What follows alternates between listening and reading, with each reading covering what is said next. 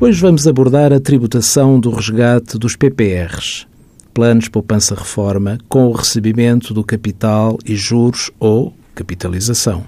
Se os montantes entregues pela entidade patronal forem tributados à entrada como rendimentos do trabalho dependente, no resgate antecipado apenas é tributado a componente referente ao rendimento, juros ou capitalização, como rendimento da categoria E do IRS. Podem ainda ser excluídos da tributação 3 quintos deste rendimento se o recebimento acontecer após terem decorrido mais de oito anos de vigência do contrato.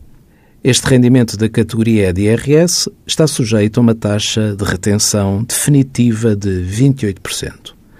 Se estas contribuições para os PPRs não forem tributadas à entrada, como rendimentos da categoria A de IRS, ou ainda que sejam por terem beneficiado da isenção do artigo 18 do Estatuto dos Benefícios Fiscais, no resgate, quando o titular proceder a esse resgate, a componente de capital, ou seja, as entregas efetuadas pela empresa, são tributadas como rendimentos da categoria A.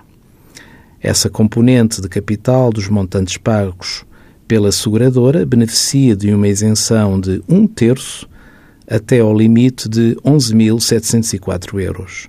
Estes rendimentos isentos devem ser, contudo, englobados para efeitos de determinação da taxa final do IRS aplicável ao restante rendimento coletável.